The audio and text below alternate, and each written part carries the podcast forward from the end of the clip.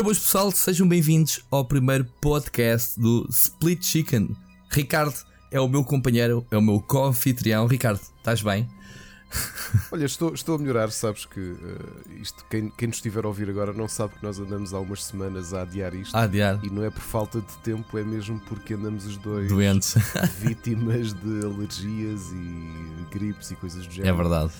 Uh, Mas acho que já estamos os dois assim num, minimamente apresentáveis para fazer isto. Seria estranho estrear um podcast em que as vozes de ambos não funcionavam, portanto o pessoal mandava-nos já passear. E esse não vou mandar passear à mesma. Mas anyway, estamos melhores, eu sinto-me melhor. Uh, estou muito feliz porque já tínhamos feito aqui uma lista de coisas que queremos falar. Uh, este é o, é o, primeiro podcast. Isto basicamente é uma conversa daquelas que eu, quando me junto com, com o Ricardo. Uh, não é verdade, Ricardo? A gente quando se junta, vamos beber café ou vamos almoçar, parecemos duas varinas a falar um com o outro e não nos calamos.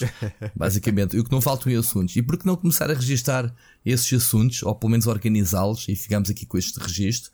Uh, e portanto é isso. Uh, semanalmente, portanto, mediante obviamente a nossa disponibilidade profissional, que, uh, mas é um compromisso que nós uh, temos aqui. Portanto, uh, o podcast está na descrição. Vocês podem escolher desde o Spotify ou outros. Portanto, o Anchor, que é, digamos assim, a plataforma que eu estou a usar. Um, lançamos também já aqui o rap de Ricardo, que quem quiser participar pode participar. Vamos abrir, se funcionar, se haver pessoas interessadas em participar connosco, mandar-nos perguntas em áudio, que serão depois integradas uh, neste podcast. É muito fácil. No Anchor tem lá uma ferramenta, vocês registram-se, carregam, descobrem, obviamente, o podcast do, do Split Screen, que é onde está lá este. Split Chicken, uh, espero que gostem do nome, portanto, uh, para quem não sabe, o Ricardo é o diretor do Rubber Chicken, o maior site de videojogos de Portugal ou pelo menos da capoeira. Pelo menos aqui da, da, minha, da minha rua é capaz de ser maior. Não, pá, é muito bom. É muito bom, vocês fazem conteúdo diferenciador, nem é preciso apresentar. Uh, vai estar links para, uh, para as redes sociais do Ricardo, para uh, o site, para o Twitch, enfim, eu vou meter todos os links possíveis e imaginados, imagináveis neste podcast. E é para as pessoas seguirem. Deixa, deixa, oh, oh, Rui, deixamos aqui uma promessa que se não gostarem de Split Chicken e forem muitos a votarem em Rubber Screen, eh, nós eventualmente mudamos no final do primeiro aniversário. Ora, nem mais. Podcast. Primeiro aniversário está, planos a longo prazo. Isso é que é preciso. Muito, muito bom. Mas pronto, Split Chicken acho que faz todo o sentido. Portanto, Split o Chicken, uh, abrir a galinha ao meio, não sei se era essa a intenção. Exato. Também pode se fosse, funcionar. Se fosse um peru, era para, para o dia da ação de graças. Muito bem. Uh, se, se este podcast tiver, vá lá, Uh, alguns interessados, a gente se calhar para a semana começa a pensar também, se calhar nos passatempos, giveaways, darmos aqui umas chaves, uns jogos. O que é que tu achas, Ricardo? Lembrei-me agora. Boa. Isto não estava planeado, Isso mas a gente é, está sempre boa, a inventar. É uma boa ideia, é uma boa ideia, aliás. Eu, eu, sabes que eu tenho então umas bateladas de jogos de Steam para oferecer, portanto. Boa. Todas as oportunidades são boas oportunidades para dar jogos. Eu sabia disso e, e, e meti-me contigo. Pronto, caiu. Eu mandei barra à parede e, e deu resultado. Muito bom. Muito bom. Mas pronto, as regras são estas. Vamos falar sobre assuntos da indústria dos videojogos. É a âncora, obviamente, as polémicas, as coisas boas anunciadas, enfim, tudo aquilo que nos apetecer falar, mas também coisas à volta, desde a música ao cinema, séries de televisão, uh, banda desenhada, jogos de tabuleiro que o Ricardo é especialista, por exemplo, uh, enfim, coisas que podemos falar. Eu tenho muita dúvida sobre jogos de tabuleiro, por exemplo, uh, eventos, enfim, muita coisa. Hoje vamos começar, se calhar, e, e, visto que estamos a gravar isto à segunda-feira, logo no rescaldo, no rescaldo do Vorten Game City.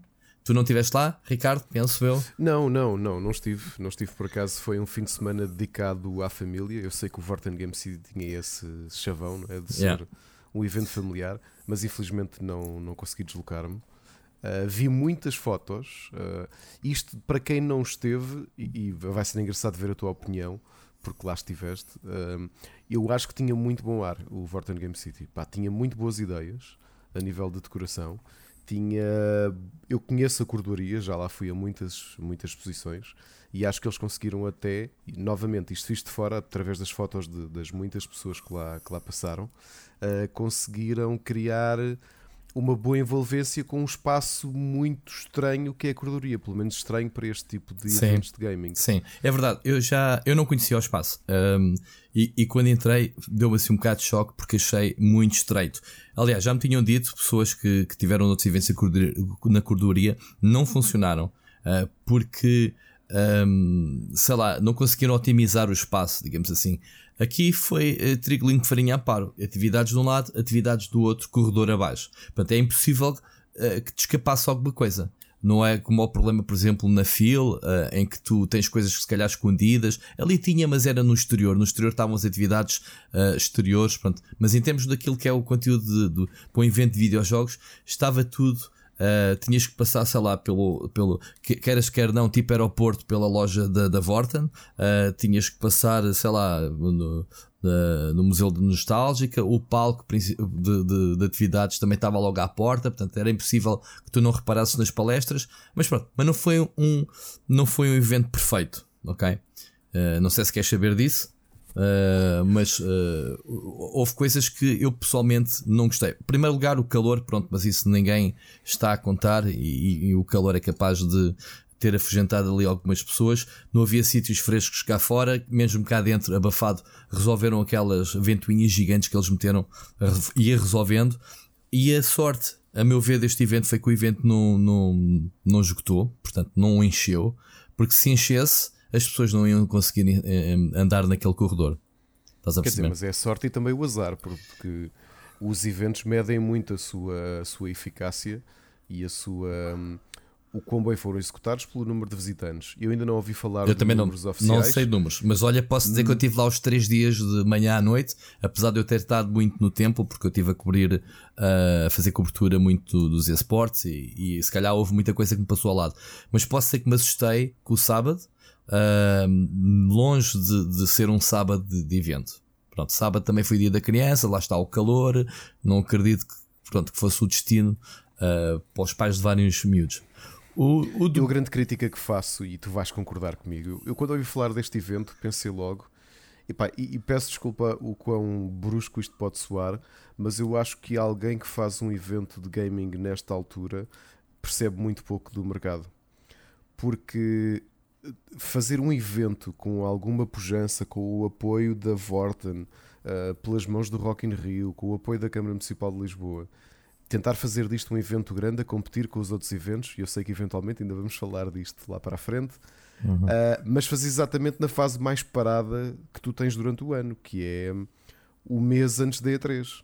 Muito mais as semanas antes da E3 em que toda a gente sabe que nada acontece, pouco é lançado e uh, acredito que as próprias marcas esse foi tinham para, esse, tinham para mostrar era muito pouco. É, é? Esse foi um dos problemas, uh, aliás, notado por muita gente que testemunhou. Eu, para mim, sabes que sou suspeito que uma pessoa tem acesso aos jogos, estarem ali, a gente recebe e, e, e eu não uso o espaço para ir conhecer os jogos. Mas do ponto de vista do visitante, há aqui realmente sempre duas vertentes. Aquele pessoal que não, não quer saber das novidades, tinha lá muita coisa, como tem todos. Mas aquele pessoal que, tal como por exemplo, o Lisboa Games Week, que foi uma das bandeiras do, do ano passado, foi experimentar jogos que ainda não saíram no mercado. Neste evento teve zero. Portanto, o jogo se calhar mais recente ainda foi o Mortal Kombat 11, uh, ah, sei lá, uh, nem sequer demos, podia estar lá, uh, por exemplo, demos que saíram agora de. Estava-me a lembrar de uma demo que saiu que podia lá estar, agora não me recordo qual é o jogo. Mas pronto, em termos de novidades, essa não era a bandeira. Eu acho que, por aquilo que eu percebi, até porque eu entrevistei a Medina na apresentação do evento, eles queriam puxar todo o tipo de público, mas não só os hardcore gamers, e, e os hardcore gamers era mais para o tempo, os esportes, mas puxar a família. E puxar a família era uh, realizar atividades que, não estive, que estivessem relacionadas com videojogos, mas sem ser com videojogos. Aí eu acho que eles falharam bastante, porque as atividades eram bastante pobres.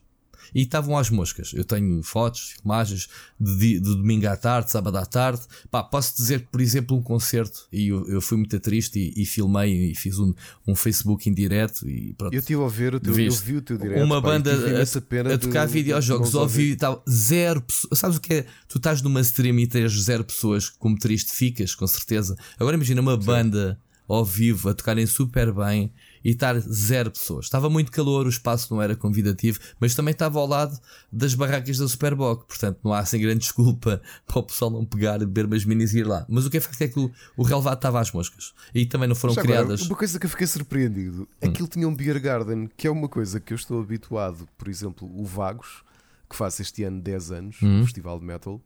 Já tem um beer garden há dois anos, mas percebe-se, não é? Porque o público da música, e justamente a música mais pesada, Sim, mas o... está muito próximo da, certo, da cerveja. Claro. Eu quando vi beer garden no evento de videojogos, eu acho que foi o, o nome. Fiquei bastante contente. O nome é fofinho. Ah, é mais do que um, um stand da Superboc. com uns bancos para tu bancares e beber cerveja. Pronto, é mais nada do que não tivesses visto em qualquer outro evento.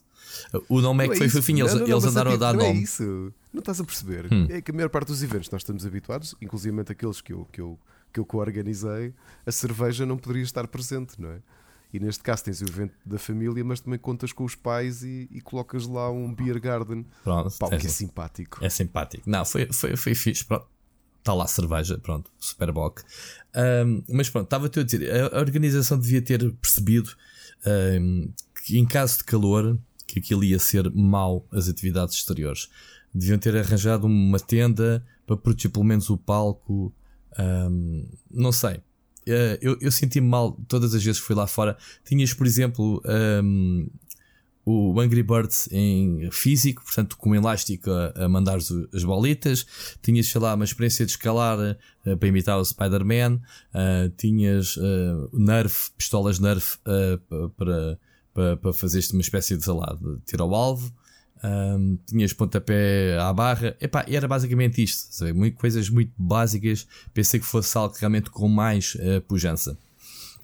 Um, lá dentro, lá dentro, eh, pronto, é, eu, eu, considero que, o, que, a cidade lá, não era tão grande como eles, de, de, pelo menos fiquei com a impressão que seria muito maior que aquilo que me foi apresentado. Tira-me aqui uma dúvida. Eu, quase todas as fotos que vejo parece que estou sempre a ver os mesmos passos repetidos e fico com essa impressão. É, porque tu vais. Que o jogo não é muito. Que o jogo, que o espaço não era assim tão não, grande. É o que eu te estou a tentar dizer. Uh, vais de uma ponta à outra, demoras 5 minutos a percorrer. Isto indireto. 5, 10 minutos, direto. Epá, e tu paras. Uh, o que é que acontece? Como, como o corredor era pequeno para a circulação, não houve uh, lá, a capacidade de meter cadeiras. Por exemplo, o, estás a assistir uma palestra sobre videojogos em pé esquece. Estavam duas pessoas, três máximo a assistir. Mesmo que o palco uh, desse evento frente à porta de entrada, que era impossível não ver. Estás a perceber? Um, sim, sim. Um, mas pronto, eu considero que o espaço um, simpático, mas não o ideal para, para realizar, sei lá, algo uh, na, na escala que se calhar se pretendia fazer. Percebes? Essa foi a ideia. O evento em si estava giro, o espaço, as coisas estavam organizadas. Uh, gostei muito do espaço da Nintendo. Uh, eles uh, fizeram, sei lá, 3, 4 espaços. A PlayStation também, com os seus simuladores, também metia respeito. Um, o que é que eu gostei? o Nostálgica estava ao centro com, com os seus. o seu retro gaming, digamos assim, também estava fixe. Um, até a própria Marinha estava lá à ponta com, com a mostrar as máquinas das cordas a, e tentar envolver as pessoas com, com, com realidade virtual. Enfim, estava giro. E depois o templo eu inicialmente detestei. Posso dizer que não. Pá, depois de veres uma arena como os esportes convencional, como, como vejo o stand da ASUS numa Lisboa Games Week e no MOS XL, um, tu chegas ali e vês que o templo é mesmo uma igreja e eles fizeram por aproveitar o espaço. Ok, já que vamos ter um espaço estreito, vamos tornar isto realmente uma igreja e os próprios bancos pareciam bancos de igreja. Estás a ver? Ao mesmo tempo, giro, olhavas para o teto, vias as, as, os barrotes uh, de madeira, só que depois o, o, palco onde se passavam os jogos, as duas mesas em V, tinham um ecrã gigante por trás. E no último jogo, posso dizer que uma das a equipa que perdeu, neste caso os Bulls, uh, que perderam no, no Counter-Strike criticaram a organização porque os treinadores em pé conseguiam perfeitamente ver a stream que o público vê, né? com os ghosts, com, as, com os cheats todos ligados e transmitir à equipa. Estás a ver? E eles deixaram mesmo essa crítica no fim à organização, mas são coisas que lá está. Que se, que se aprendem eh, e vamos claro, ver no futuro. Claro que se, vai, que se vai. Mas tu achas que o game. Quer dizer, já sei que já foi anunciado uma segunda edição. Mas tu achas que é um tipo de aposta que. que... Epá, eu sou um bocadinho. Apesar das pessoas. Eh, eh, já fui acusado este fim de semana de ser um bocadinho. Uh, puxar a brasa à sardinha de. Epá, eu puxo a brasa à sardinha a videojogos e a eventos. E para mim, quanto mais eventos, melhor. Pior para mim que eu tenho que os trabalhar. Uh, de uma forma ou de outra. Mas uh, para mim, quantos mais, melhor. E claro que sim, que quero. Espero que para o ano não seja no mesmo sítio. Sinceramente, não gostei. Até porque os acessos não foram os mais simpáticos. Pá, Belém é muito difícil de aceder. Ou vai, é. Para estacionar, esquece. Toda a gente se queixou. Sim. Eu, por acaso, tive sorte. Sorte porque tinha um autocarro à porta da minha casa, à porta de Belém. Pá, perfeito, que era o autocarro que apanhava a Pipo Senjor. Não tenho razão de queixa. Agora, o pessoal, uh, para ir família de carro, esquece. Uh, não há comboio direto, não há metro para lá, uh, ou autocarro ou carro mal estacionado.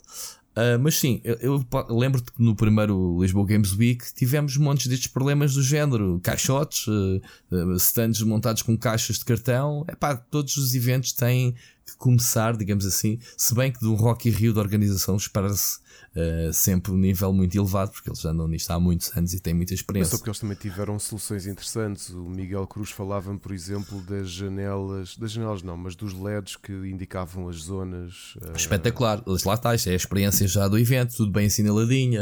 Eu por acaso eh, irritei-me que a saída, os seguranças não tiveram briefing, não me deixavam sair. Eu tive 20 minutos para sair e ir perdendo o autocarro porque no fim eu queria sair pela porta principal. Não, porque se és credenciado tem que ser pelo outro lado. Até eu seguia a direção que ele me dizia, chegava lá ao segurança. Não, aqui não há porta nenhuma, você tem que ir dar a volta e para o outro lado. Eu chegava ao outro lado e estava lá realmente uma porta, mas com segurança que a porta fechada. Não é suposto ninguém sair por ali. É pá, e eu dizer ao homem, ou você me abre a porta para eu sair, ou a gente chateia-se já aqui.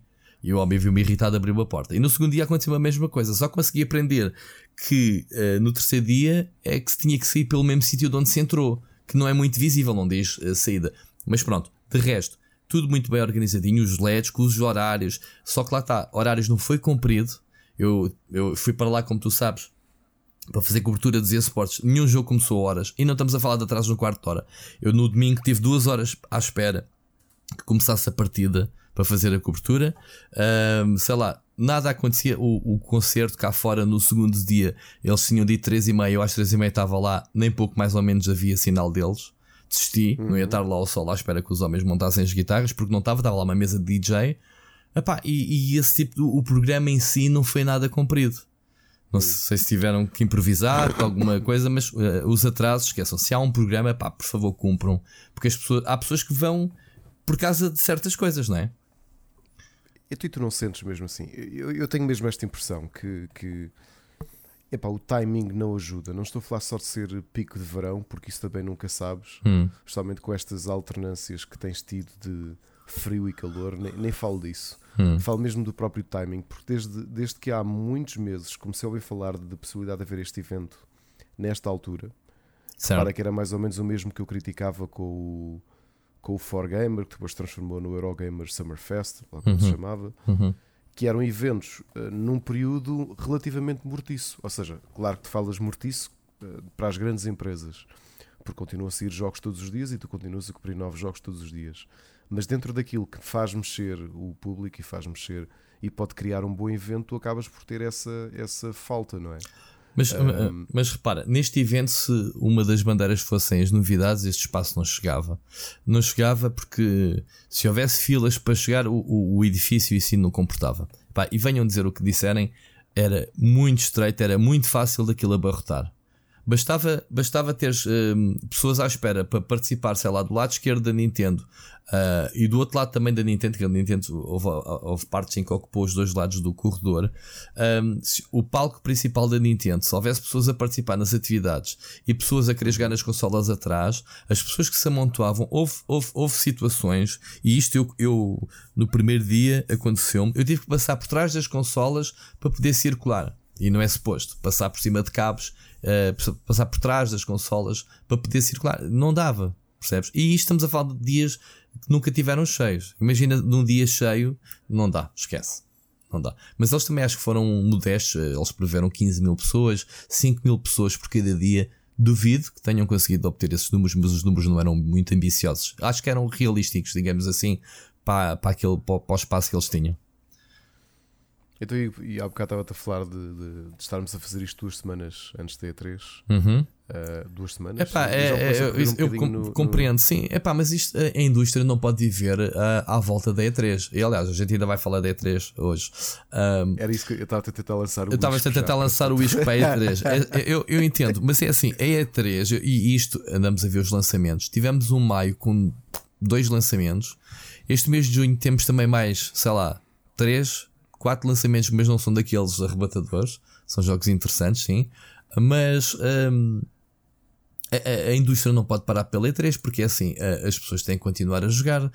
Não é os Eu não consigo perceber este buraco da indústria. Uhum. Percebes? Não consigo, isto já vem, sei lá, há anos, mas uh, a, a, indústria é, é cíclica, é, consegue-se transformar de ano para ano. E nós vimos que há uns anos atrás, o mês de janeiro e fevereiro não, não acontecia nada, não era? Porque as bombas eram todas largadas no Natal. No Natal. Uh, e, e, janeiro, fevereiro. E, e, dos últimos, sei lá, dois, três anos para cá, temos visto que o mês de janeiro e fevereiro começa logo a arrebentar.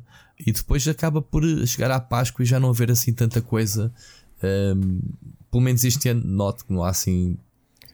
Este... Quer dizer, mas isto também depende muito da perspectiva que nós temos, porque às vezes, se observarmos só aquilo que são os grandes, grandes, grandes lançamentos, de, continuas tu... a ter mais ou menos as zonas de toque, não é? Aqueles meses em que tu notas que tem uma atividade uh, mais forte. Provavelmente o, o resto do, do, verão não costumas ter muita coisa, porque também é a altura das feiras e, e a malta movimenta-se para aí. Sim, mas, mas, já reparaste que no verão é quando o pessoal está de férias e tem tempo para jogar. Eu nunca percebi. Epá, sim, mas aí aproveitas o backlog todo, porque ainda estás muito assente numa lógica em que tu precisas do verão para comunicar às pessoas aquilo que elas vão jogar depois. Okay. O que já não acontece, não é? Porque no outro dia, quando estávamos a discutir, quando foi aquele. Hum, foi no, no Rubber Talks que o Mota fez, não foi? Que eu estive, estava a conversar contigo em chat uhum. e falámos sobre esta questão da E3, se ela, qual é que é a utilidade que. ou se ela ainda tem utilidade é que eu continuo a achar que ela tem utilidade, só que há um, uma grande diferença. É que tu ainda apanhaste uma fase em que tu ias à E3 e ias à Gamescom e tu trazias novidades e o teu público precisava daquilo que tu trazias yeah, para verdade. saber o que é que está a acontecer. Foi na pré-streaming. Exato, tu neste momento estás um meio amador ou profissional, mete 13, ou 13 mil euros ou qualquer coisa para levar uma pessoa à E3 e o teu público está a assistir àquilo ao mesmo tempo que a pessoa que tu tens sentado mas, lá no. Mas estás a perceber a coisa de forma errada. Eu sou do tempo, sim, em que se vivia isso, mas eu sou do tempo em que ninguém te levava a E3. Era um investimento da empresa. A Goody investia todos os anos em três jornalistas para ir à E3. Estás a perceber? E qualquer outro meio que fosse, se fosse perguntar a Eurogamer, por exemplo, que continua a ir, quem é que paga as despesas são eles. Uh, sim, sim, pronto, sim. não é como aos influenciadores, ainda ao bocado soube que o, que o Rico está de malas feitas para ir para a E3 a convite da Electronic Arts. É pá, mas estás a ver, são coisas diferentes. Nós íamos à E3. Estás-me a dizer isso, Vlad? Tu, tu vens de uma estrutura empresarial como a Goody hum. ou mesmo a Eurogamer que, são, que, que, que, faturam. Pá, nós já fomos a 4 E3. Sim, portanto sabes. E, e, não, e não tiramos dinheiro nenhum dali, não é? E, e 5 Gamescom, uma delas com 10 pessoas, que se calhar gastámos Pronto, 10 mil euros. A Goody já não investia na Gamescom, por exemplo, porque era o, lá, era o refúgio da, da E3, normalmente. Ah, mas houve uma coisa, mas na E3 um, estás a ver as coisas pela prisma errada. Tu, tu, tu, a E3, as streamings uh, mostram aquilo que as empresas querem a mostrar, mas tu não podes cair no erro de continuares a mostrar aquilo que as empresas querem mostrar. A tua ideia 3 serve para, ponto número 1, um, teres acesso aos criadores, fazerem entrevistas, que não vais ter acesso nas streamings, nem claro. se não fores lá. Uh, ponto número 2, teres acesso ao hands-on dos jogos disponíveis, que também não vais ter nas streamings. Ok, vais ver streamings de gameplay, mas depois tu, para construir as tuas peças, tu não vais estar a olhar para um vídeo ou para uma streaming e fazeres uma redação de um texto baseado nisso. Vais fazê-lo baseado na tua experiência e vais fazer as tuas claro. primeiras críticas da direção do jogo, se tu gostas da jogabilidade, da história, ou da história, quer dizer, é relativo. Mas uh, se, se há bugs, não há, o que é que deveria. E esse feedback antigamente era recolhido pelas empresas para uh, efetivamente corrigirem os jogos, não é? Aquele primeiro claro. contacto. Ou seja, uh, eles podem ter reduzido nessa despesa, que nunca tiveram, porque, como eu te disse, era um investimento, mas negociava-se, por exemplo, temas de capa, uh, artigos exclusivos, realmente uh, pessoas em, em, que tu não acederias sem a ajuda das editoras que lá estão, os representantes portugueses das editoras. Mas está todo um trabalho jornalístico que tu podes fazer lá e à procura de coisas giras, de, de, nem que sejam fotos para fazer as galerias e mostrares o ambiente, tal como eu fiz. Eu hoje publiquei o um vídeo da, da Game City de tudo, de tudo aquilo que eu consegui capturar eh, dos meus momentos. Podem não ter sido os melhores, mas foram aqueles que eu vivi e fiz uma montagem. Pronto, e o pessoal gosta de ver essas coisas, mas se não fores lá também não vais ter acesso a isso. Mas é engraçado, estavas agora a dizer que Goody, nós, a primeira vez que. E acho que não chegámos a falar isto online, mas a primeira vez que eu contactei com o Rui uh, mais a sério, nós jogámos um contra o outro numa apresentação do Mortal Kombat, o 9. 9, acho que foi o 9. Isso foi onde? Foi, na, foi em Colónia, na Gamescom. E, eu, e tu estás a dizer, foi. Eu contigo, é mas eu acho que não reparei muito em ti na altura. Não, não, não, não. Não, não. Não, para não. Uh, não. E hum, acho que cumprimentámos no fim e falámos um bocadinho, mas depois também estávamos os dois cheios de, cheios de coisas para fazer. Pois, pois. E é engraçado, porque estás a falar desta perspectiva e eu, eu compreendo-a. E comparando, por exemplo, com a Gamescom, tu tens menos criadores presentes uh, na Gamescom do que tens na E3. Mas a Gamescom, estavas-lhe a chamar o refúgio, e eu percebo porque é que o dizes, mas eu acho que dentro de um espectro de mercado ele funciona bem num, num numa perspectiva de sniffing, de, de, de de andares à procura de coisas tá que se não há muita gente a falar. Mas é? quando eu te digo refúgio é que tu já foste, já investiste na E3, já trouxeste os artigos que tinhas uh, planeados, sei lá, para os dois ou três números a seguir e logo a seguir em agosto tens uma Gamescom. Ou seja, já não te compensa mandares lá porque não vai uh, ser anunciado nada, ou pelo menos não era na altura, anunciado nada que justificasse o investimento. Não, mas, mas aí atira a bola para o, para o teu campo, que é isso significa isso pode explicar-se pelo facto de que o teu público estaria mais interessado naquilo que é o mercado AAA. Porque a Gamescom serve exatamente para o resto, Com certeza. para mercado então, tipicamente europeu, muitos AAAs, muitos jogos de estratégia. Então, querias fazer uma revista como a Big Gamer se não fosse à base dos AAAs? Come on. Epá, não, não é isso que eu digo, mas uh, o trabalho que tu fazias na Gamescom podia também ser esta, e acredito que foi. De, epá, olha, no meio daquilo tudo encontrei este jogo. Sim, podia ser, mas uh, vá lá, eu, eu, ainda fui duas Gamescom na, na Big Gamer, mas essas já foram o convite. Uh, uma vez a convite da Microsoft, outra vez a convite da Sony, porque tinham interesse que a gente fosse lá ver os jogos deles. Uh, uhum. E fiz o meu trabalho normal. por acaso, pouco me sobrou de tempo para ver. na Sony foi só um dia, lá estive, acho eu. Mas na Microsoft consegui lá estar mais dias.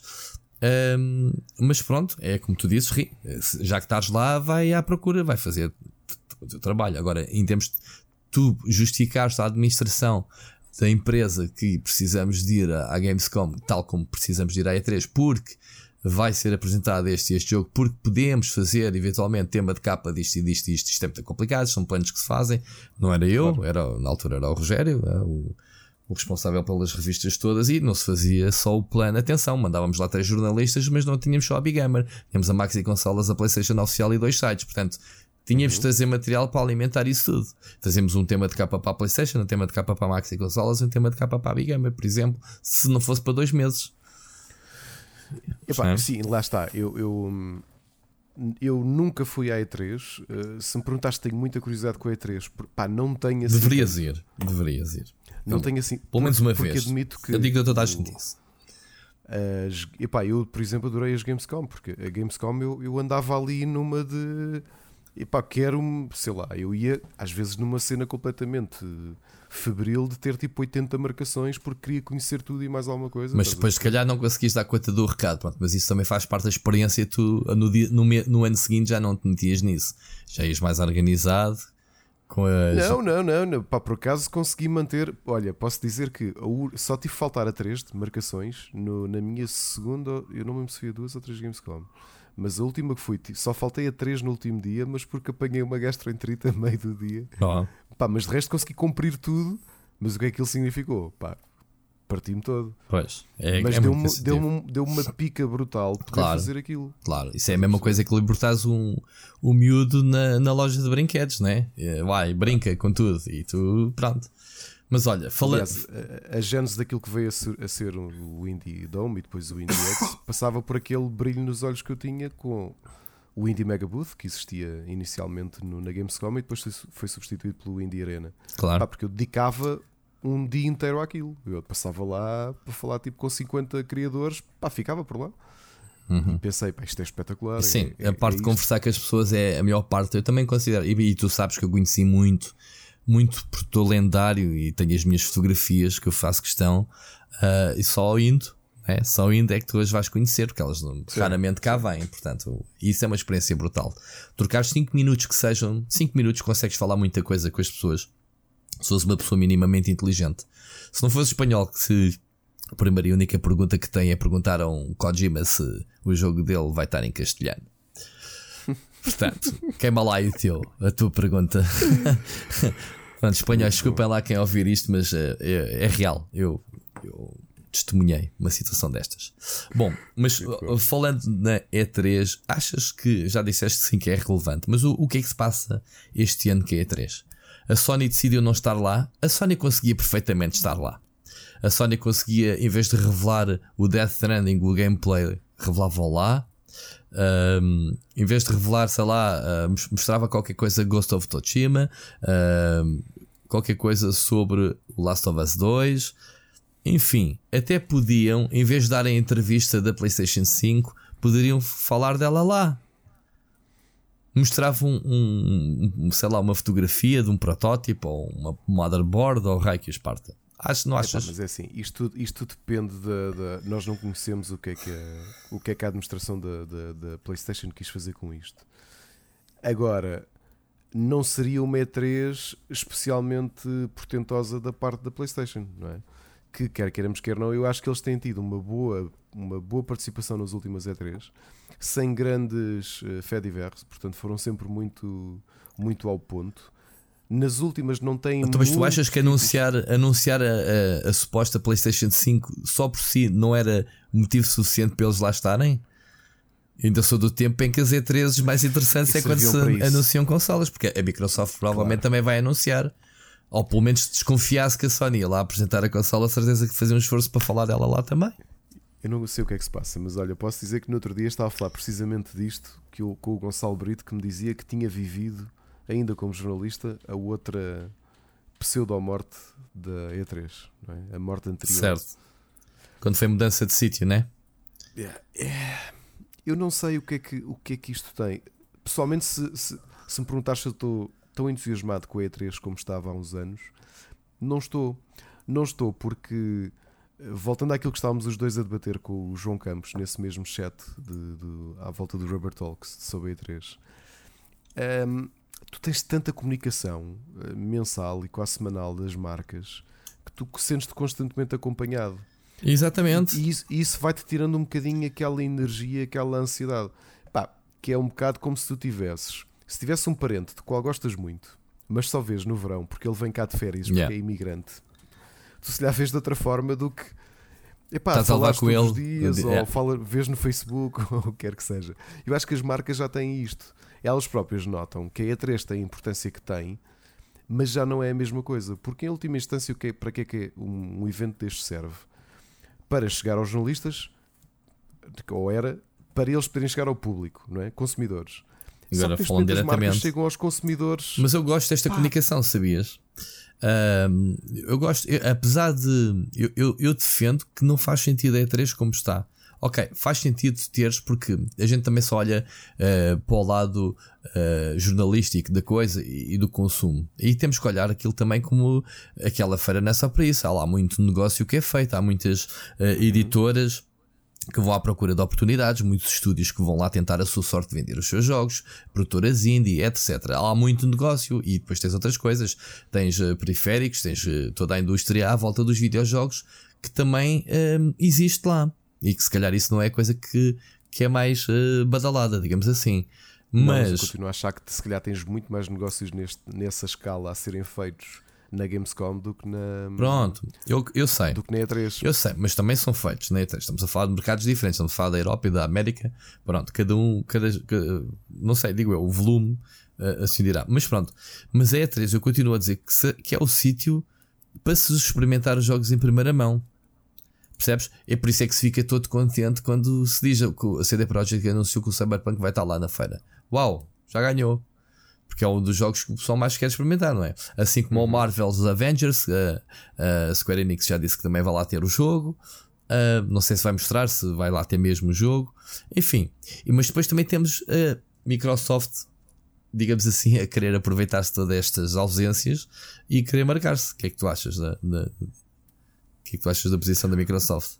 O, o problema deles aqui é que uh, eles, têm, eles, eles não vêm de um bom, de um bom sítio, não estão numa boa posição, não vêm de, um, de um, dos bons últimos anos, estão a tentar posicionar-se Uh, eu acho que eles posicionaram sim bem, uh, ainda agora com este anúncio recente do, do Game Pass para PC. Sim, sim. Porque eu sempre achei que era uma idiotice a Microsoft, sendo a Microsoft, não dar o.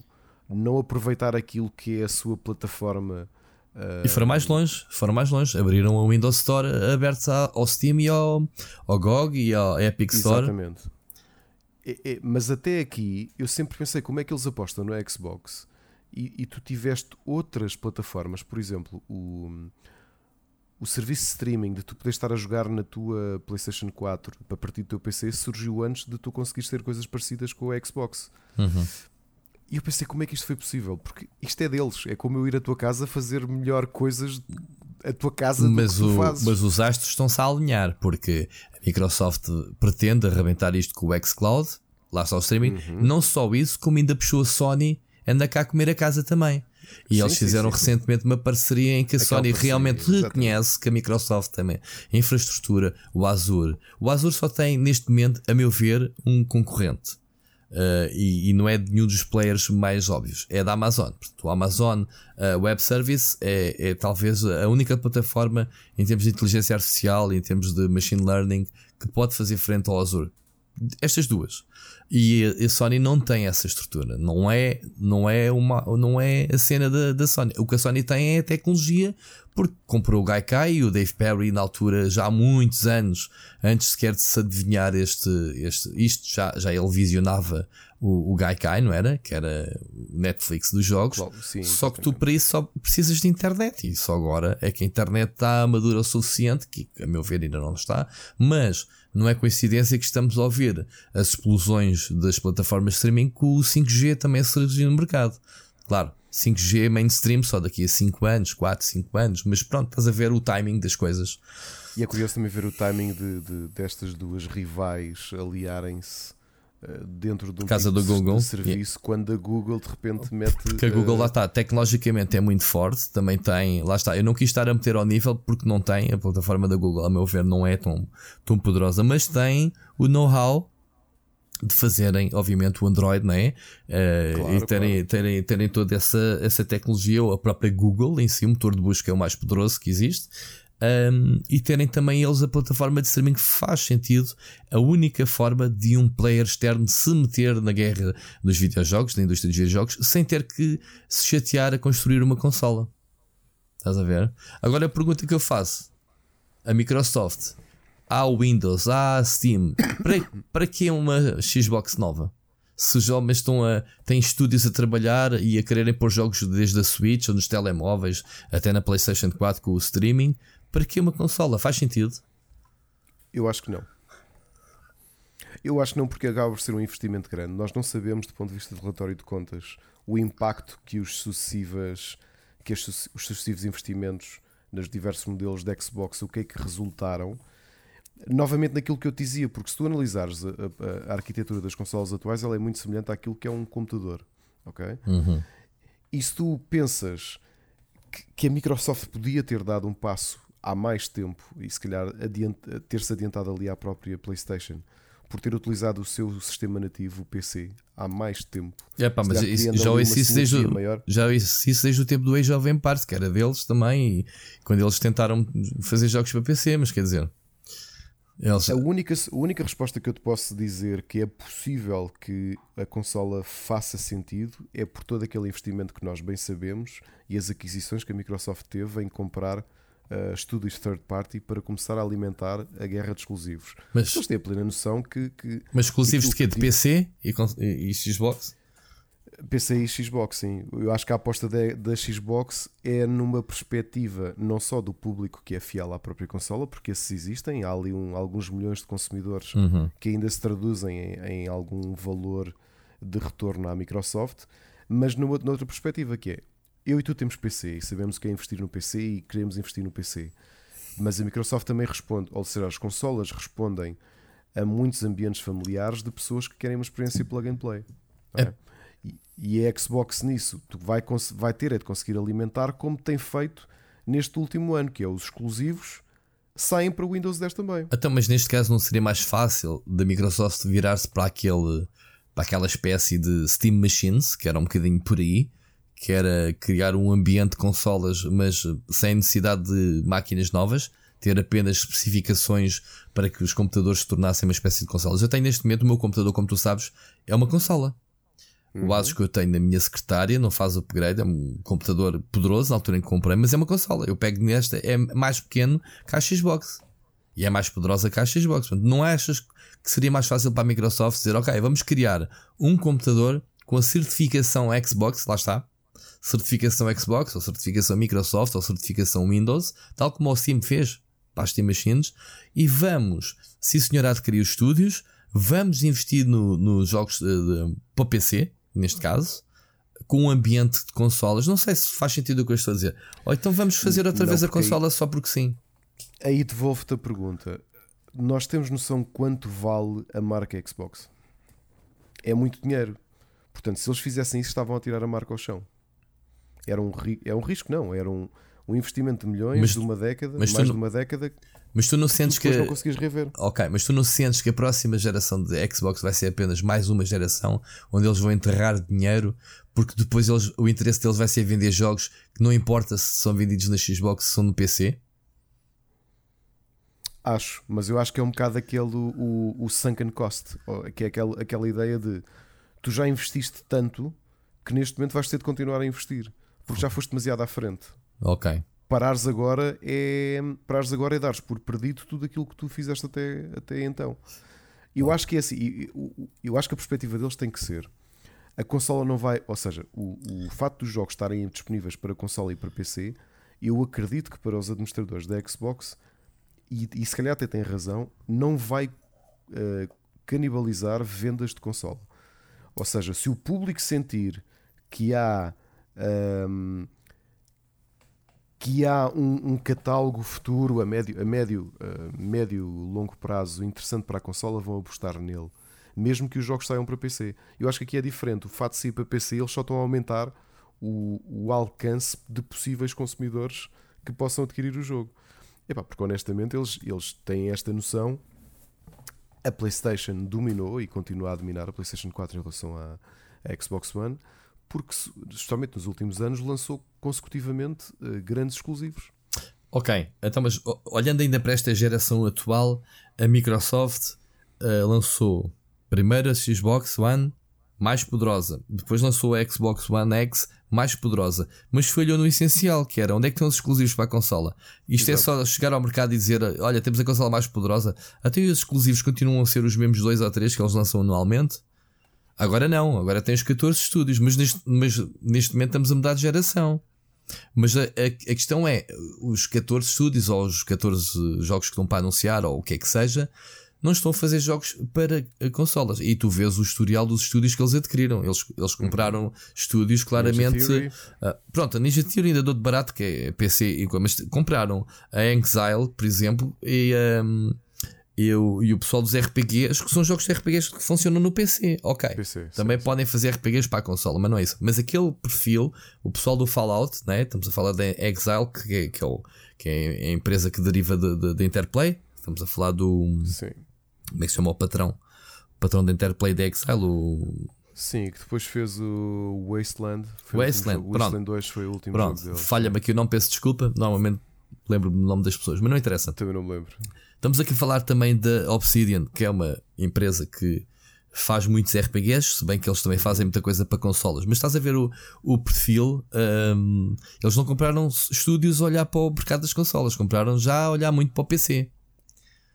Ou seja, uh, há, há, aqui uma relação ambígua entre o, o que é que a Microsoft pretende fazer em termos de jogos, que não sabemos nada. Estou muito curioso, muito curioso é. para saber o que é que eles vão anunciar. Eu tento pensar isto desta forma eu não, não epá, vamos uh, especular quantos utilizadores de PC existem? Quantos utilizadores do Windows 10 existem? Tens ideia? Vamos muitos milhões, muitos milhões. Muitos, mais que a PlayStation 100, à vontade, sim. Sim, 100 milhões. Pá. 100 milhões de pessoas têm Windows 10. Muito por baixo, eh, ok, sim. Sim, muito por baixo, mas vamos a tirar 100 milhões. Portanto, tens 100 milhões de potenciais compradores do, do, porque têm plataforma para conseguir correr o teu, o teu jogo. Uhum. Para além disso, tu, epá, tu investiste muito dinheiro a desenvolver uma marca de consolas uma marca de consolas que eu não sei se deu prejuízo. Honestamente, não tenho ideia se, se esta geração foi um prejuízo para a Xbox ou não, porque ela vendeu o quê? 15 milhões, não foi? 20 milhões? Sim. Portanto, não sei se 20 milhões significa prejuízo. Epá, é só aquele tipo de incógnitas que tu não sabes. As consolas uh, diluem-se nas licenças dos jogos. As, as consolas dão sempre prejuízo. Tanto quanto eu sei. Mas avultado o suficiente para aquilo valer a pena ou não continuar. Acredito que ainda vale a pena. Ok? Porque a Microsoft não é não é mala do Sport Bill e de dinheiro, não é? Portanto, não consegues continuar Neste a momento é. dinheiro. Neste momento é. A Microsoft está a passar, hum. felizmente, está. A Microsoft aqui há um mês eh, foi uh, ultrapassou a, a, Apple. Não sei se tu sabes, eu estou por dentro Sim. da tecnologia. Teve lá, bateu no, no Trillion Dollar Baby, que é quando uma empresa uh, chega a um chega ao trilhão de dólares, neste caso é ao bilhão de euros ou de dólares, digamos assim. Uh, assim, não, não é. Não mas mas pronto, mas eles estão. Tu não, chega, tu não chegas aí a, a perder, a, a, a, queimar dinheiro estupidamente. Mas têm o seja, dinheiro para apostar. Eles acreditam que o gaming. Epá, tu quando olhas, começas a olhar para o lado e vês a Google a investir no gaming. Olhas para o outro lado, vês a Apple a investir no gaming. Epá, tu, tu, tu, que já estás no gaming, não vais dizer fogo. Então, meu, este pessoal vem todo para aqui e eu vou estar aqui quieto, tendo posses para isso. Não pode ser. Os homens investirem e compraram estúdios. Percebes? Sim. Em vez de andarem sim, a comprar sim, licenças ou séries, ou não, compraram logo os estúdios, mesmo a arrebanhar por, por baixo. Mas a Microsoft, e tu sabes, nós que estamos aqui há muitos anos nisto, sabemos que o historial da Microsoft com os seus estúdios nunca foi famosa.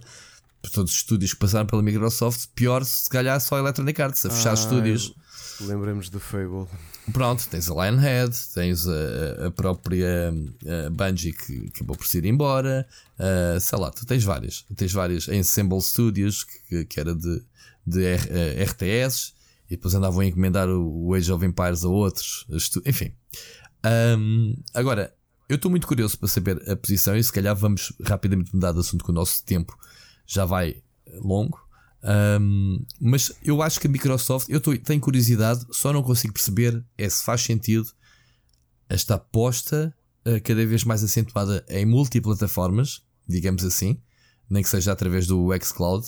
Uh, e atenção, eu, eu, a última notícia que eu tive do xCloud achei maravilhosa a tecnologia deles, ao ponto de eles direm assim: meus amigos, todo o catálogo da Xbox One e 360 no xCloud, no xCloud está disponível os produtores não precisam de fazer nada, não precisam de fazer patch. É pau. Sempre que vocês lançarem um jogo para Xbox One ou Xbox Futura, será uh, lançarem uma patch, uh, o, o, a versão xCloud uh, assume automaticamente a atualização.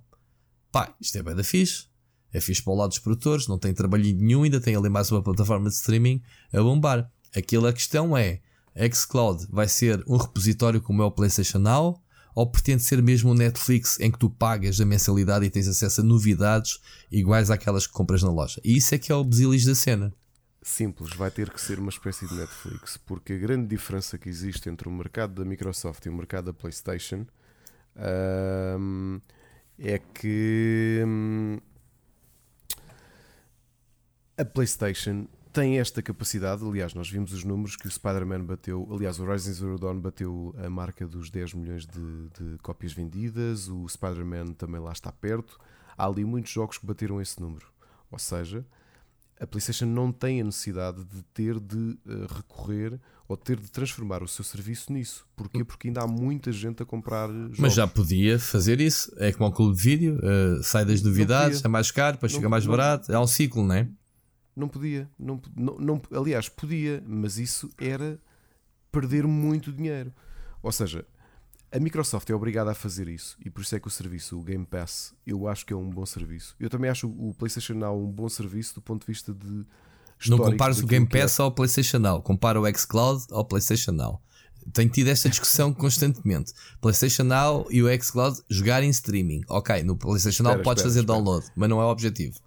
Houve, Estou a falar do ponto de vista de que, do que é que tu tens acesso como consumidor. Sim, mas o Game Pass é, é, um serviço funciona. único, não existe, não há qualquer outro fabricante a, oferecer o Game ah, Pass. Quem? Ah, sim, senhor. Uh, e, e Electronic Arts, um, o Origin Premier. Sim, tens razão. Exatamente da mesma forma. Tens, tens, tens, tens razão. Ok? E o, funciona. Que eu acho, e funciona e bem. Funciona, e funciona. A questão é: se a PlayStation estivesse numa situação de mercado como está a Microsoft eles teriam de recorrer a este tipo de coisas. Uhum. Eles só não têm os jogos, os exclusivos, as novidades no, num serviço porque não precisam. Essa okay. é a razão. Ou seja, a Microsoft precisou de recorrer a isto para se manter à tona. E eu acho que o serviço é muito bom. Mas é muito bom porque eles estão na modo baixo. Porque se eles estivessem na modo de cima, não tinham necessidade de fazer isto. Porque eu acho que o tipo de objeto que é um videojogo não é a mesma forma como tu consomes o Netflix. Pai, estás a falar com uma pessoa que neste momento tem três subscrições de, de serviços de, de séries. Estou a falar de Netflix, HBO e Amazon Prime. Exatamente. Mas, para mim é a concorrência é muito grande. É. Para mim é muito diferente porque tu, um videojogo, tu tens um mindset diferente. Tu tens um público que está historicamente habituado a comprá-lo.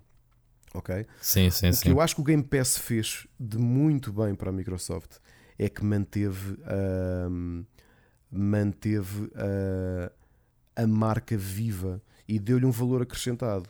Ou seja, tu que és um consumidor que investiste numa Xbox One, ou Xbox One X, ou uma Xbox One S, ou whatever, e, queres, e tens o Game Pass, tu olhas para aquilo e pensas: epá, a consola pode não estar a viver bons dias, pode não ter um catálogo brilhante, pode não, pode não me entusiasmar do ponto de vista de jogos que vão sair, mas pelo menos dentro deste valor, dentro daquilo que é a tua, a tua abertura psicológica para o dinheiro que vais gastar, que são cerca de 99 euros por ano, tu olhas para aquilo e pensas: isto compensa-me. Compensa, okay. também considero. Eu tenho a subscrição, apesar de raramente aceder aos jogos, lá está, porque não tenho necessidade, já fui buscar alguns, eu tenho, eu tenho o serviço ativo, porque também realmente considero que é uma mais-valia.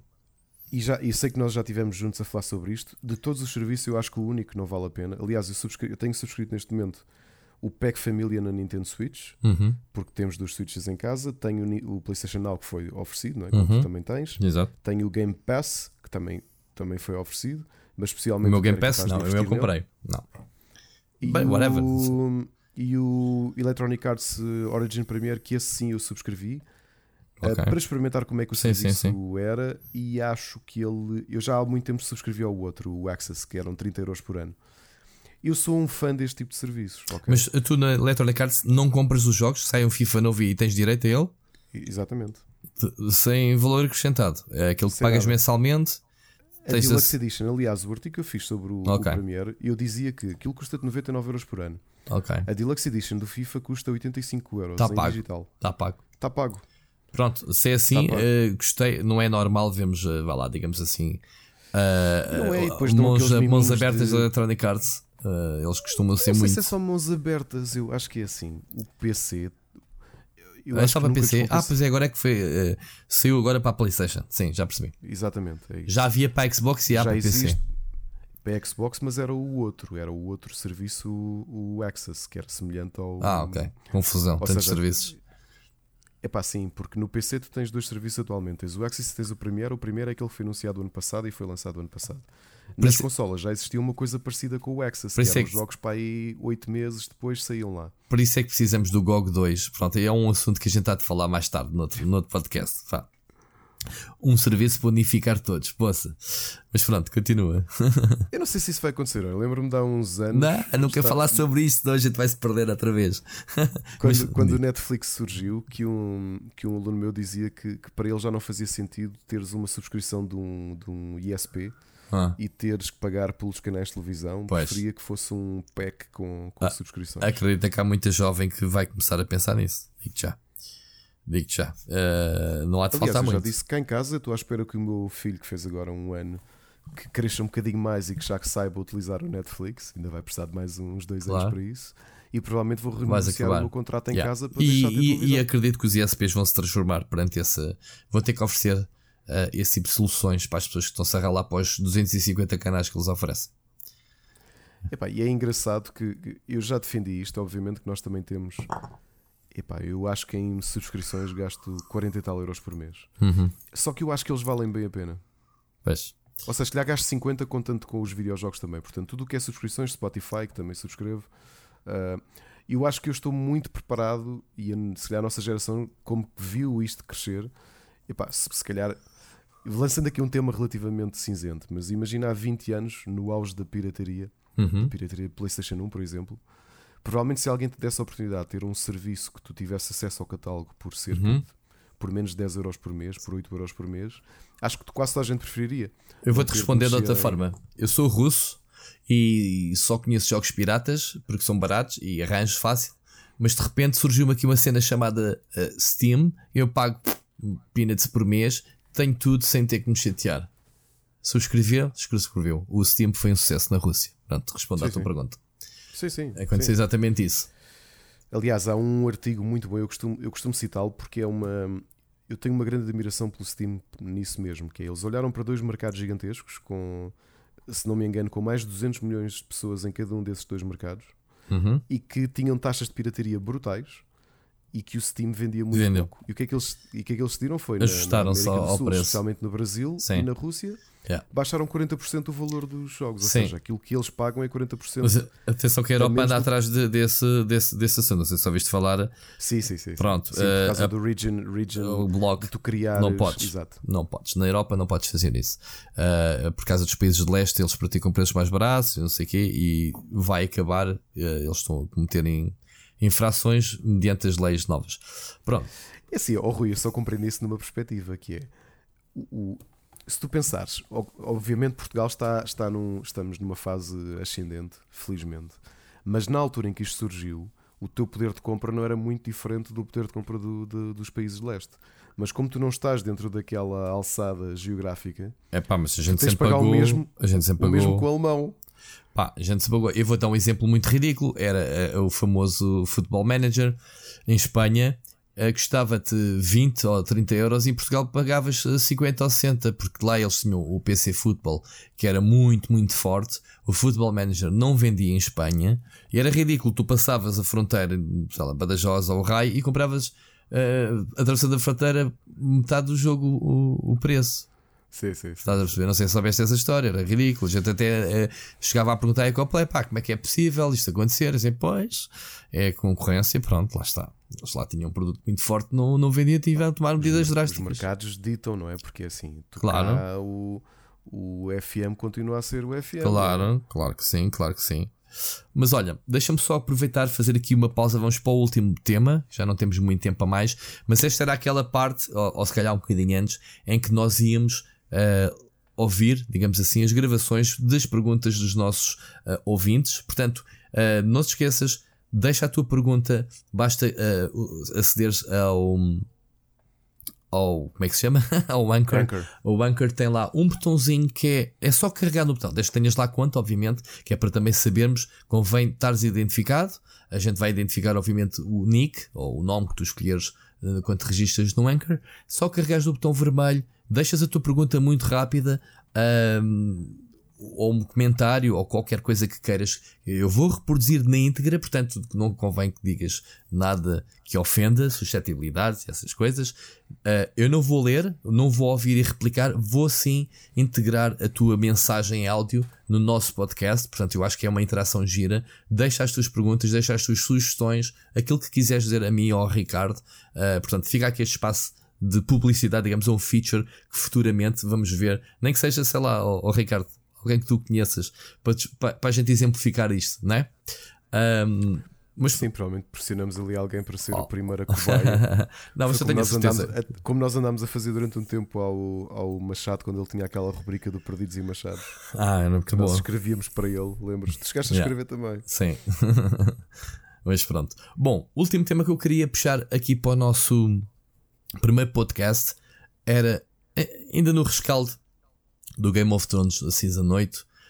hum, aquela. Aquela. Como é que é? Aquela petição para, eles refazerem a série. Tu não achas que os fanboys estão muito amimados? Estamos a passar uma era em que as redes sociais quase conseguem. conseguem vou buscar aqui rapidamente o Mass Effect 3 em que a BioWare foi obrigada, digamos, a fazer um fim alternativo para agradar aos fãs desagradados com o final que eles escolheram para a trilogia. Olha, hum, eu acho que sim, vivemos uma altura um bocado estranha, porque uh, tu cresceste no ambiente VHS, cassetes áudio, uh, jogos em cassetes áudio, jogos em disquete, jogos em CD, e as coisas são o que são, livros impressos. E, e, e aquilo que o mundo e a humanidade se habituou é quando tu não gostas de uma coisa, epá, se tiveres uma certa maturidade, uh, tens dois caminhos. O primeiro é que ficas lixado com a coisa e aquilo afeta-te, ou o segundo, uh, move on. Yeah. Eu tu sabes, uh, tu sabes o historial. Eu conheci o George Martin na década passada, ainda uhum. não havia sequer Game of Thrones na, na, na mira, era apenas um, escritor. Sim, lia os livros. Os meus livros, por exemplo, foram oferecidos por ele. Ok. E estão autografados por ele. E tive a possibilidade já de ter, de jantar, ter jantado uh, quatro vezes na minha vida com ele. A sério? Isso é que é uma intimidade do caraças, meu. Foi uma coisa espetacular. E, e, e conheço muito uh, os livros, conheço muito este mundo, estou ansioso pelos livros. Mas, não gostei mas explica-me lá, explica-me lá uh, essa intimidade, eventos ou, ou, trabalho ou que é, como é que se proporcionou? Olha, foi simples. Uh, o George Martin sempre foi uh, distribuído cá pela saída de emergência. Uhum. E ali, se bem me lembro, em 2007 tinha ele acabado de lançar o quarto livro a editora convidou a vir cá dar uma talk. Um, ah, longe de ser conhecido, claro. A Telheiras, sim, estavam lá de 25 pessoas a ver. Claro, claro. E então, como o investimento era grande, deram-lhe a possibilidade de ele passar cá uma semana. E uhum. então, no primeiro dia, andaram com ele e passear por Sintra, pela regaleira. E depois tive a possibilidade, como, como já os conhecia e, e por tinha-os conhecido e através dos organizadores do Fórum Fantástico. Um, perguntaram a mim e à minha mulher se, epá, se queríamos ir, ir passar um tempo com ele, né? um bocado a acompanhá-lo, porque a realidade é que no, a editora já não podia estar todos os dias com ele, estavam parte do dia, mas depois para jantar não, pá, não era prático. Não é? Era um escritor, mas ainda não era nenhuma rockstar como, como claro. é nos dias de hoje. E pá, e com muita sorte minha, porque já acompanhava os livros, já tinha comprado alguns, uh, aceite, claro que aceitei, não é? E, e ele é uma pessoa interessantíssima e falámos de muito mais do que, muito, muito mais do que o Song of Ice and Fire. Não sabia depois, dessa, dessa tua aventura com ele. E depois, de, uh, muito amável da parte dele, antes de ir embora, pediu à editora e, e ofereceu-me em repetido os livros. Eu depois acabei de vender as primeiras edições que tinha, não valia a pena terem repetido, claro. autografado por ele e com agradecimento por por termos estado com ele aqueles dias. Quando Olha. ele voltou em 2011, já a primeira temporada estava no ar e já era aquele sucesso massivo. Uhum. Estavam mil e tal pessoas no Tivoli para o, para, o, para o receber. E o Ricardo? E, não, eu fui jantar com ele depois do, do evento. Ao Galeto, novamente, que também. Mas mantiveste contato com ele e, e mantens ou não? Não, não, não, não, não, não, não, não. Aliás, ele nessa altura já não se lembrava de mim, depois eu e a minha mulher é que estamos a falar um bocadinho, e foi é por ela que ele, que ele se lembrou de nós. E vá, porque era aquilo que nós dizíamos, quer dizer, inicialmente ele era um escritor, e é um escritor, e é um ótimo escritor, claro. mas quando voltou já era uma super estrela, já não claro, era a mesma pessoa. Não era a mesma pessoa. E portanto já tinha corrido o mundo, e quem é que são aqueles dois portugueses? Pá, yeah. cares, não é? Who cares? Ele conheceu milhares de pessoas. E pá, as pessoas quererem um novo final, eu acho que é um bocado parvo. Eu não estou nada contente com o final. Porque não estás é... contente, mas tu sabes que vai receber uma patch. Não em termos de série, mas os livros tu tens a certeza que não, não vai ser aquilo. Não, epá, nem, porque o que eu acredito é que os pontos-chave vão ser os mesmos, ok? Eu acredito que o, que o, D&D tenham seguido, os dois tenham seguido exatamente as dicas que o Martin deu. Uhum. Olha, no final eu acho que o Bran vai ser o rei, que a Daenerys vai passar, que o Night King vai ser derrotado assim. Spoiler, olha aí, vai, continua. Eu acredito que isto tudo vai estar no livro. Epá, a grande diferença que todos nós sentimos é que se calhar, e o Martin há pouco tempo foi entrevistado e admitiu isso, para a série acontecer assim, isto tinha de acabar para aí na, na 14 season. E aí hum. tu não notavas, porque tinhas build-ups para as coisas acontecerem. Pois, não é? claro. Pá, não é tipo Battle of Winterfell. Olha, eu, isto vai para o ar e as pessoas que me ouviram sabem que eu não menti. Os meus alunos vão confirmar, o Machado, a minha mulher vão confirmar. Eu, no primeiro episódio, eu fiz uma timeline do que iam ser os seis episódios e havia um monte de gente que não acreditava. E a timeline bateu exatamente certo. Desta com uma última exceção no final, sim, toda. Eu Boa. disse exatamente o que é que ia acontecer em cada episódio. Mas quando? Em, no, quando deu o primeiro episódio, ah. no dia seguinte, eu fiz a timeline toda. Disse. Um, o segundo episódio era a preparação para a Battle of Winterfell, a terceira Battle of Winterfell, eles matam o Night King e o pessoal, não, não, isso não vai acontecer. Vai acontecer. Tem de acontecer. Mas olha, não, não, não, achas, não achas estranho?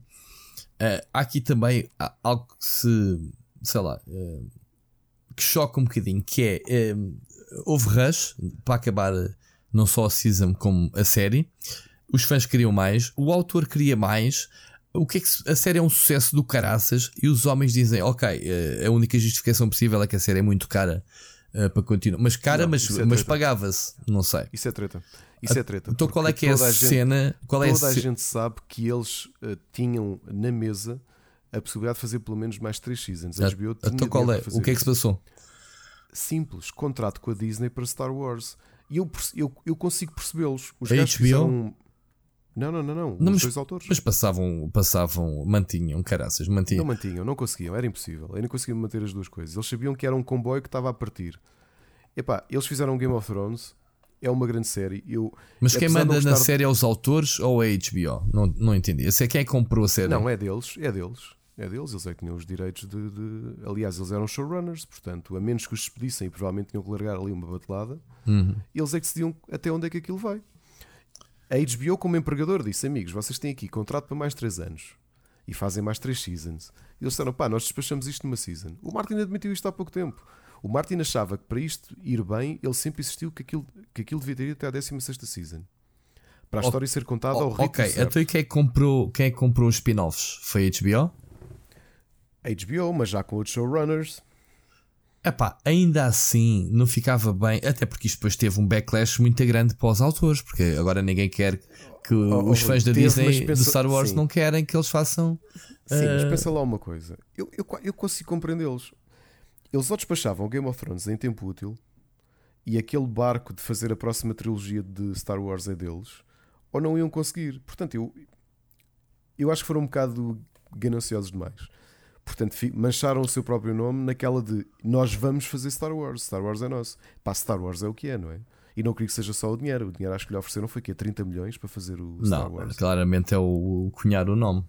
É, é, é isso. É aquela coisa de já, já, já marcámos Game of Thrones, agora vamos pôr o nosso nome em, em Star Wars. Eu acho é. que é só isso. O Martin dá pouco tempo, duas semanas depois de acabar a série, ali a semana passada, uhum. ele dizia isso mesmo. Pá, foi decisão deles que ele fartou-se de insistir, e pá, levem isto até à décima ou décima primeira pelo menos, aceitem o contrato da HBO. Ele diz, pá, eles é que sabem. Ele não tem controle nisso, estás a ver? Pois. É pena.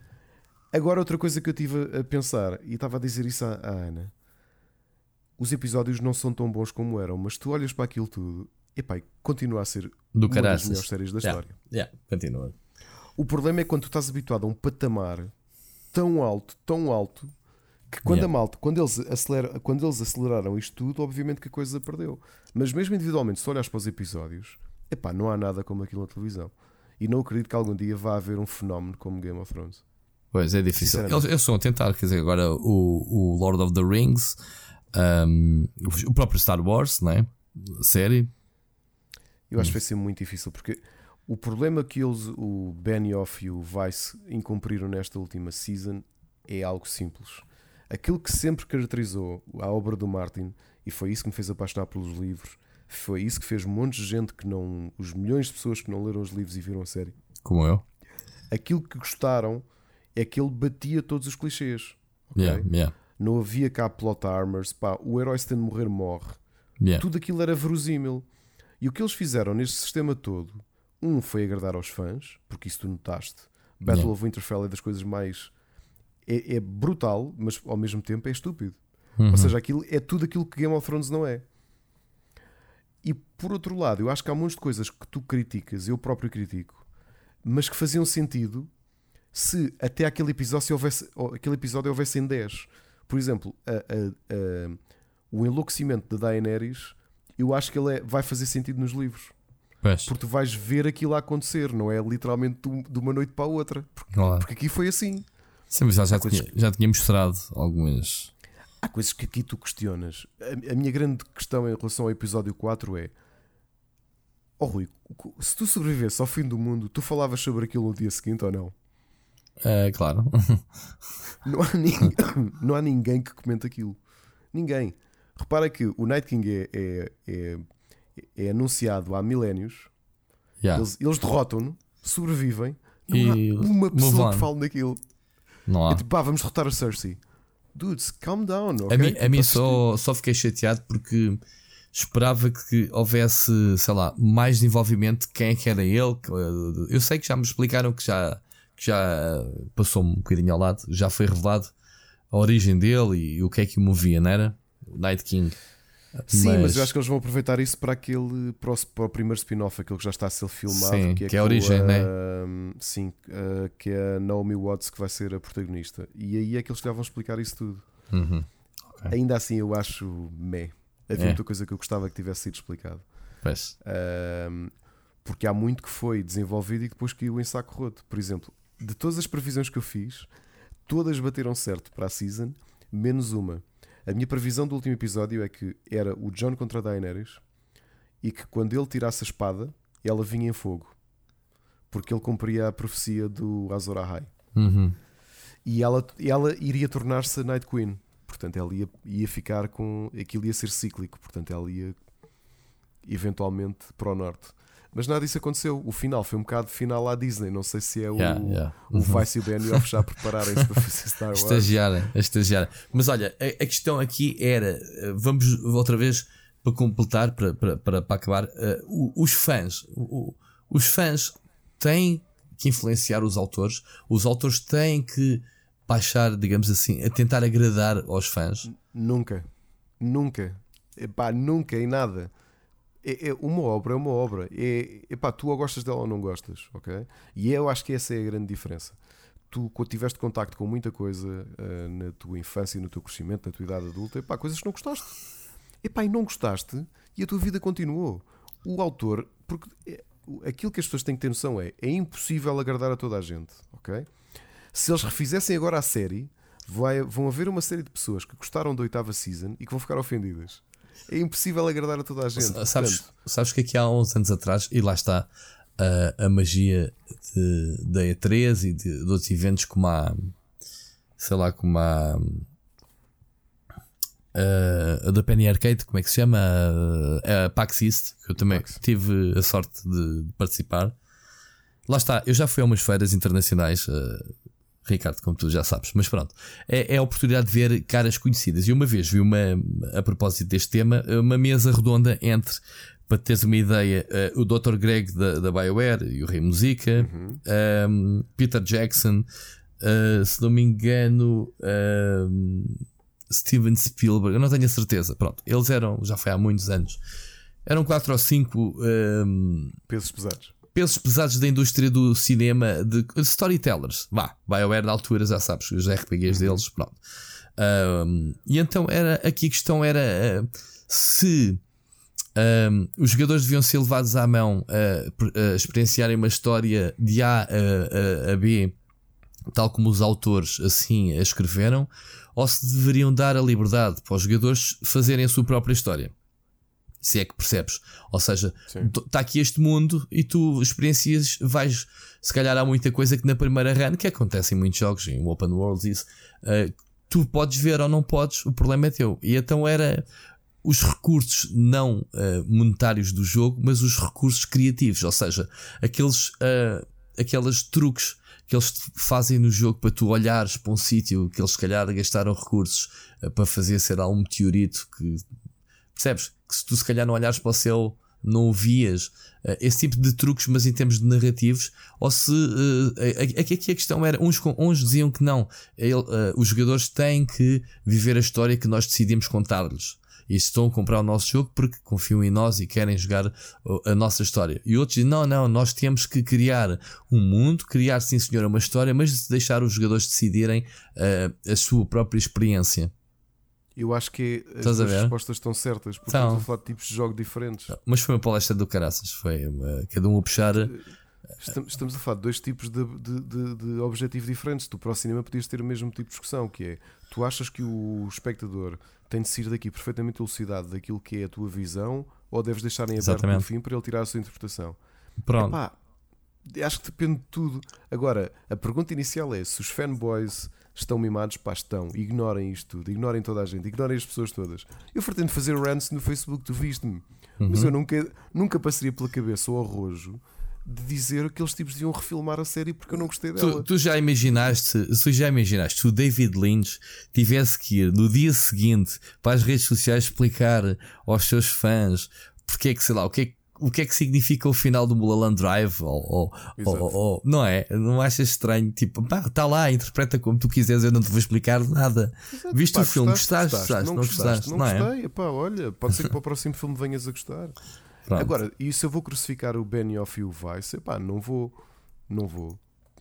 Vou ver Star Wars na mesma. Ver na mesma. Porque por ele só porque é Star Wars. Postura. Não, porque é Star Wars. porque é Star Wars. Uh, se eu acho que eles podiam ter tido uma postura diferente, podiam, mas há uma parte de mim, uma parte não, humana que eu consigo perceber o lado deles. Tu não achas que foi uma sacanice da Disney uh, aliciar, digamos assim, não. a sua concorrência direta em termos de o que é que pode competir com Star Wars na televisão? Game não of acho. Thrones. Game of Thrones. Não acho. Não acho. Acho normalíssimo da parte deles, não. Se bem que eu acho que a gente consome tudo e ficava contentes. Não sei qual é a cena da rivalidade. Não é? Não, não de todo.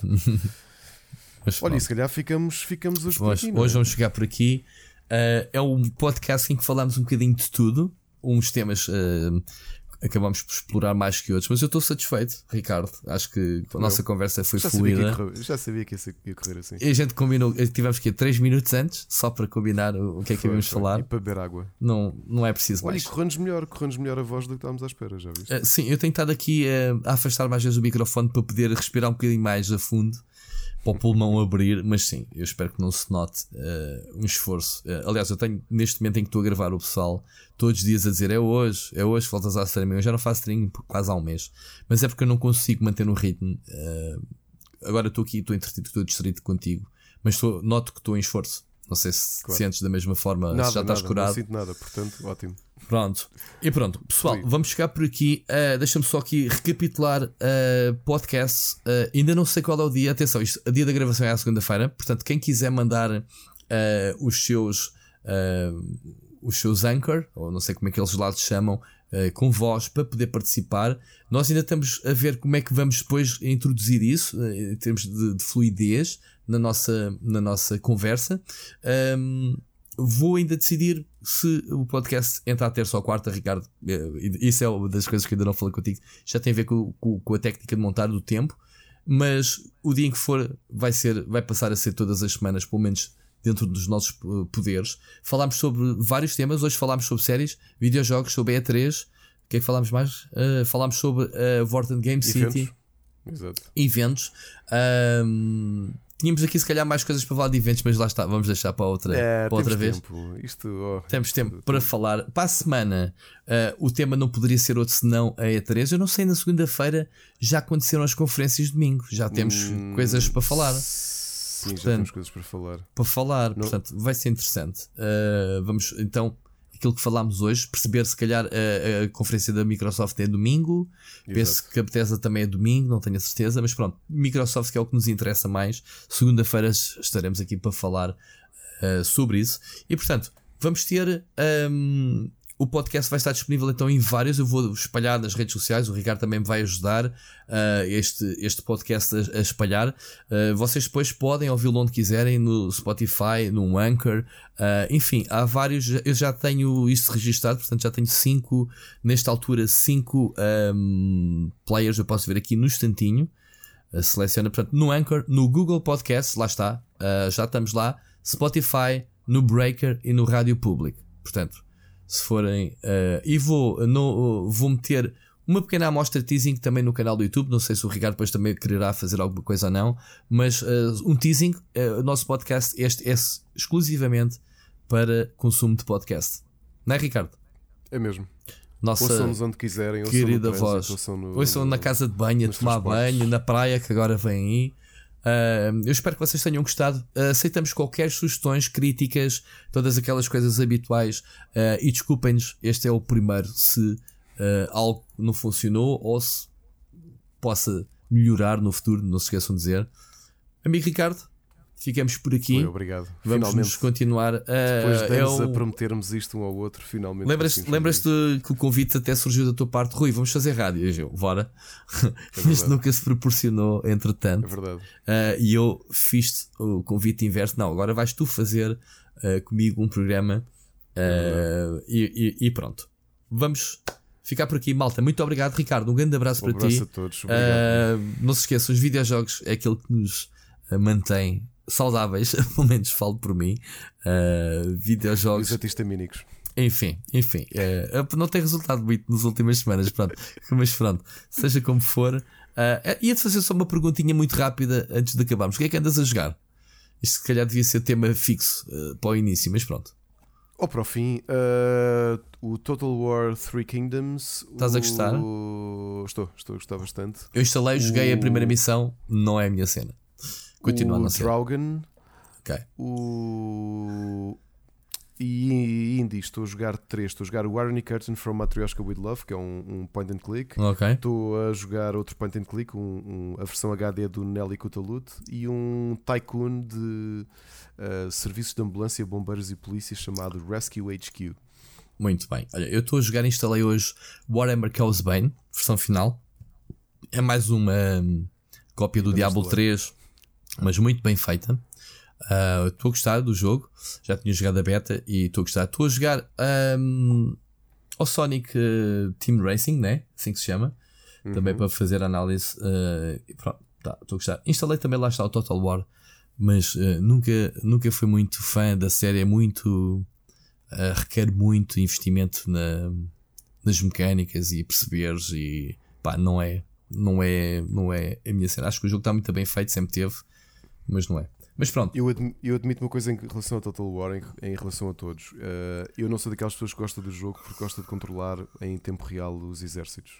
Eu gosto de toda, toda outra componente de estratégia, de Estra diplomacia. Da diplomacia. Acho que ouvi falar muito bem da diplomacia deste jogo. A diplomacia está muito boa. Tá. tá sim, senhor. Outro jogo que eu também instalei foi o, o Trove Saves the Universe. Uh, instala se tiveres realidade aumentada na PS, PS também tenho, aqui, VR. Também tenho aqui para instalar. Se gostas do Rick e Morty, e atenção que eu não vejo, mas já vi alguns episódios, é, o, é, do co-criador. Uhum. Portanto, é o mesmo tipo de animações e de piadas e de personagens que não se calam um bocadinho, as generadas uh, piadas do cu, é pá, tens lá tudo. tens lá tudo. Uh, e o jogo está super engraçado em termos de gameplay e tudo. Uh, agora posso deixar uma sugestão de série? Claro. Ah, claro. Eu também eu, quero. eu, estive, eu estive durante meses, nove meses, à espera de que chegasse ao Amazon Prime uh, a adaptação de um dos meus livros favoritos, que é o Good Omens, de Terry Pratchett e do Neil Gaiman. Ah, ouvi falar neste fim de semana disso.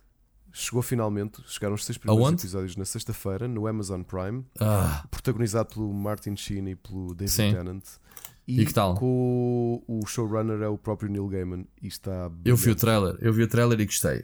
lá está. Mais uma subscrição. Eu tenho estado a ver na. Eu estou naquela fase em que uh, estreou The, The 100, a nova season, uhum. uh, só que é episódios semanais, portanto já vai no, no quinto episódio, um, que corresponde quem segue os livros, eu, eu não, é o livro 2, portanto uma cena totalmente diferente.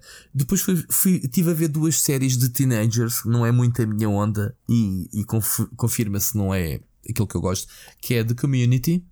É uma cena completamente negra de um grupo de miúdos que sai de, de autocarro para ir uma excursão, mas que acontece um imprevisto, voltam para trás e quando voltam à cidade não existe adultos Portanto, a cidade fica para eles, isolada não, do acho mundo. Não se chama, acho que não se chama Community. Isso não é o The Society. The Society, desculpa. É do, do desculpa. É The Society. Estava a falar de cabeça. está a ver isso. Ok. É, Pronto. Mas é um bocado. Nhé. Tens que ver, é diferente. Não faz sentido. Porque não, não atam as pontas no fim, whatever. E a outra de Teenagers é o The Order. Disse bem agora. Que é uma cena tipo. Um, lobisomens contra Uh, ah, sim, sim, sim. Contra feiticeiros. Uh, ainda não acabei de ver, falta-me ver o último episódio, mas também uh, inicialmente gira, mas depois tipo, nhé, não, não recomendo para já. Uh, e pronto, isto é o que eu tenho a ver. Vi também o, o Black Summer, já agora de zombies, para quem gosta, que é um spin-off de uma outra série de zombies que é o. Não interessa, é giro. mas pronto, vai começar agora muita série nova. Olha, eu, eu devorei em três semanas tudo o que existia de Blacklist. Acabei de ver ontem o último episódio da sexta season para me preparar para a sétima. Quem vi isso era a minha mulher. É muito bom, não é? Pronto. Eu pá, comecei a ver há três semanas e simplesmente não consegui parar. Não vi mais nenhuma série até Deveraste. conseguir dar a volta toda à Blacklist. Muito bem. E olha, e pronto, é isto. É isso, é isto. Vamos ficar por aqui. Uh, lá está, a gente não se pode dar uma bebezinha que a gente prolonga é, logo mais, mais 10 ou 15 minutos disto. É, não pode é. ser. Não pode ser. Malta, muito obrigado a todos por terem assistido. Uh, Ricardo, um grande abraço e vemo-nos para a semana. Vemo-nos não, ouvimos-nos. Ouvimos-nos para a semana, certo? Exato. Vá, um grande abraço. Um abraço.